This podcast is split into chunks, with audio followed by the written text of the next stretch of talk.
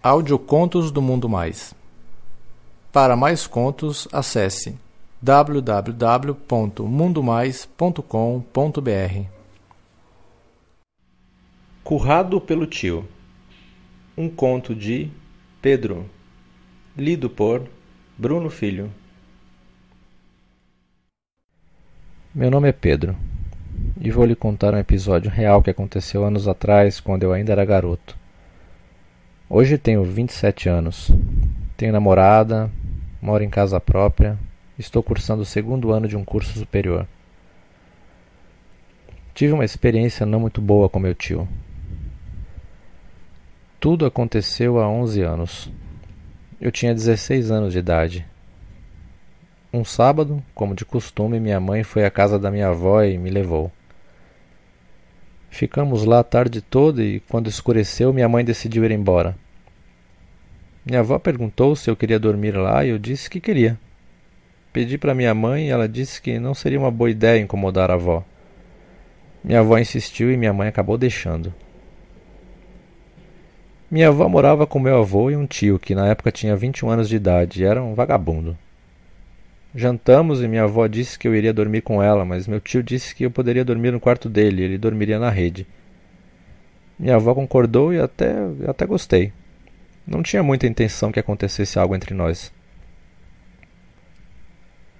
Lá pelas 22 horas, minha avó falou que já estava na hora de irmos dormir. Concordei, pedi a bênção dela e fui para o quarto do meu tio.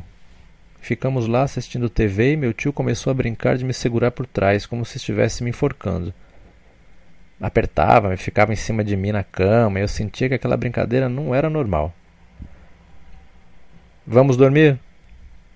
Disse ele depois de um tempo e apagou a luz. Eu achei que ele fosse dormir na rede dele, mas em vez disso veio se deitar comigo, dizendo: Está muito frio para dormir na rede, vou dormir aqui com você. Eu, besta, não disse nada. Ele começou a me alisar, a me cheirar e dizer que eu tinha uma bunda carnuda. Eu fiquei sem saber o que fazer. O meu tio começou então a me pegar por trás. Encostava o pau na minha bunda e ficava dizendo que ia me pirocar. Eu senti algo que nunca tinha sentido antes, um calor na barriga e ao mesmo tempo medo. Hoje imagino que seria vontade de fazer sexo, mas na época era algo que eu não entendia. Eu não sabia se mandava ele parar ou se me entregava.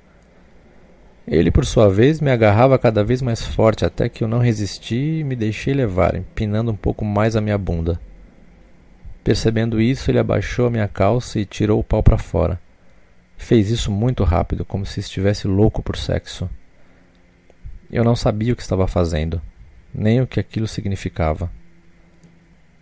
Tinha perdido completamente a noção de tudo naquele momento.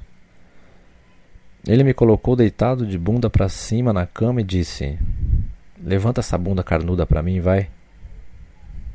Eu fiz como ele mandou e ele passou a me dedar. Eu não gostei muito que ele estivesse metendo o dedo na minha bunda e tirei a mão dele. Rapidamente ele deitou em cima de mim e botou o pau bem na entrada da minha bunda.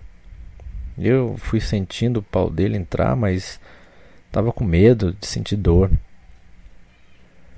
Aí, caralho, não força tua bunda não, porra. Ele disse bravo. Fiz um esforço enorme para não gritar, aguentando tudo calado. Quando o pau dele entrou, senti uma pontada bem lá dentro. Foi como se o pau dele estivesse empurrando a carne da minha bunda. Ficou ali que nem um cachorro me comendo e eu gemendo baixinho. Só conseguia ficar imóvel e gemendo eu dizia: Ainda tá doendo muito, faz devagar. Ele só gemia no meu ouvido e eu incomodado com o pau dele dentro de mim. Parecia que eu estava fazendo cocô. Eu queria terminar tudo aquilo logo, mas ele metia cada vez mais rápido. Minha sorte é que o pau dele não era muito grande. Até que, enfim, ele gozou. Senti uma coisa quente dentro da minha bunda. No momento achei que ele estivesse mijando. Mexe essa bunda. Ah! Dizia enquanto estava gozando. Eu me virei e ele levantou, pegou o lençol, limpou o pau dele e foi para a rede sem falar nada. Eu peguei o lençol e embrulhei. Fiquei com a bunda ardendo e ficou queimando lá dentro. O pior foi depois, na hora de eu fazer minhas necessidades, doeu muito. Pela manhã ele se levantou e eu logo em seguida. Fui tomar café a minha avó me perguntou como eu havia passado a noite. Antes que eu pudesse responder qualquer coisa, meu tio disse: Dormiu que nem uma pedra. Disse ele, eu fiz que sim com a cabeça.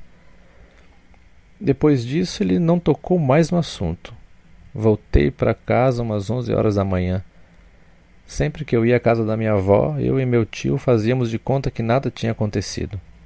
Hoje ele é casado e tem uma esposa e duas filhas. Eu falo com ele normalmente, como se nada tivesse acontecido. Penso que não foi lá uma boa experiência e não tenho vontade de repetir isso não.